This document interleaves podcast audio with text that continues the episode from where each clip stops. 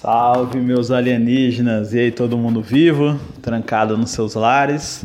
Então, esse segundo áudio aqui eu vou falar um pouquinho sobre a xenofobia e a relação com a China, né, que está muito presente nesses dias. Né? A xenofobia é, é esse preconceito que se tem de pessoas de outro lugar, né? e que está muito presente em tempos de coronavírus. E antes disso, eu vou contar um pouco da história de Narciso, né? De forma meio vulgar aqui, mas quem é Narciso, né?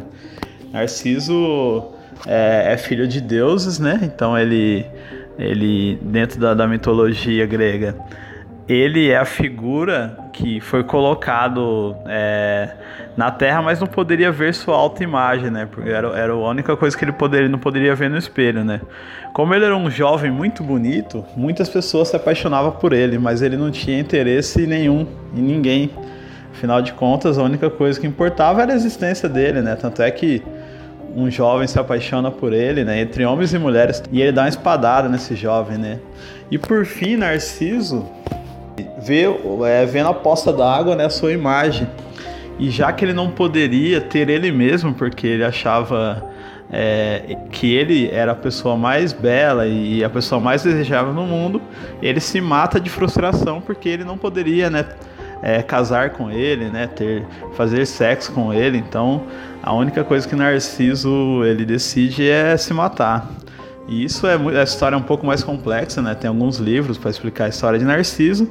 Mas o que que isso tem a ver com xenofobia, né? Porque xenofobia ele é o preconceito com o outro, né? Então, é, quando você tem preconceito com outro que não é você, ele diz muito mais sobre você mesmo do que sobre o outro, né? E no caso da China é o que aconteceu, né?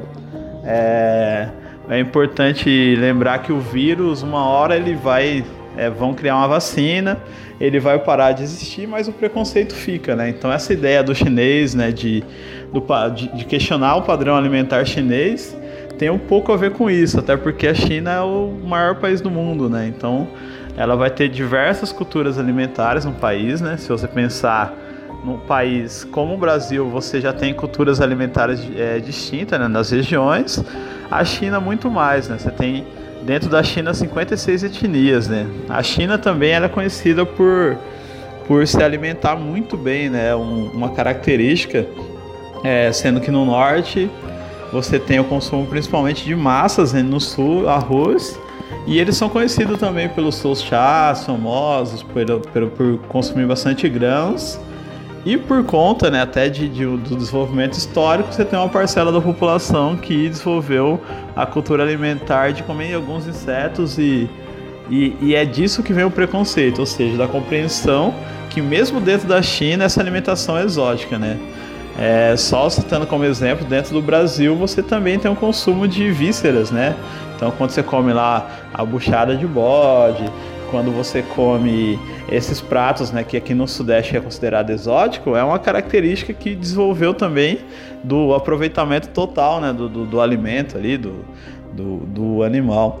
Enfim, e a China ela, ela, ela tem essa característica justamente por quê? Porque as pessoas têm total desconhecimento do território chinês, né? A China hoje é a segunda maior economia do mundo.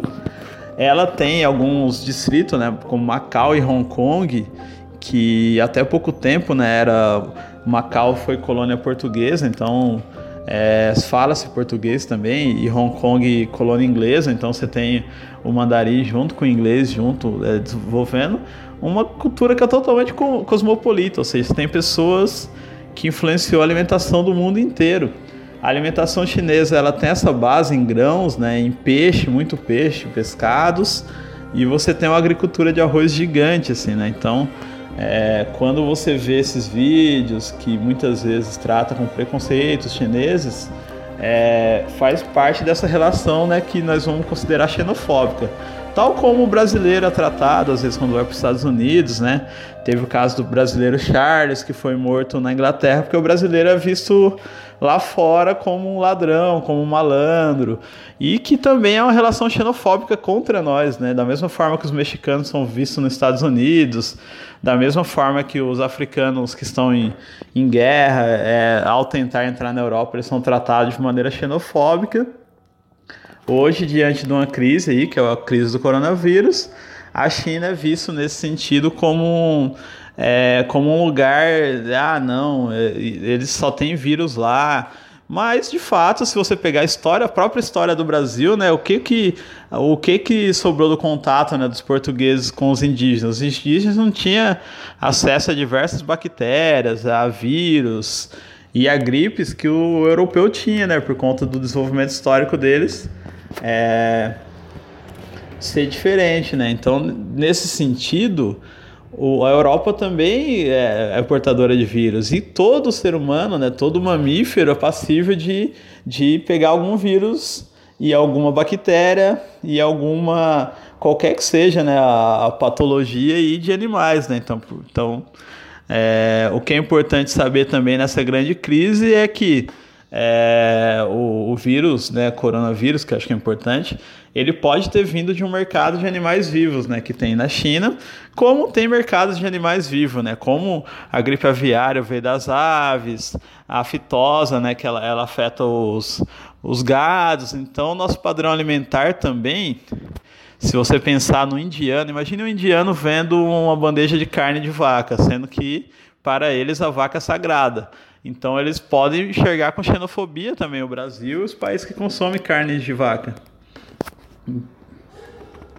Então, só para finalizar aqui essa reflexão sobre xenofobia, ou seja, xenofobia, o preconceito do outro, o preconceito com a de, a de fora, é pensar um pouco nisso, né? Que as culturas são diferentes, que as pessoas têm diferente, que as pessoas desenvolveram hábitos alimentares diferentes em cada território. Então, é, quando você é preconceituoso com alguém que vem de outro território, que seja da China, seja do Nordeste, seja do, de outro bairro de Sorocaba, que você acha que, que é isso, diz muito respeito, diz mais respeito à forma que você pensa do que necessariamente é, o, o que é a pessoa, porque as pessoas são diferentes, as pessoas pensam diferente e isso que é saudável. Então aí, meus alienígenas, encerro por aqui, a aula 2 aqui.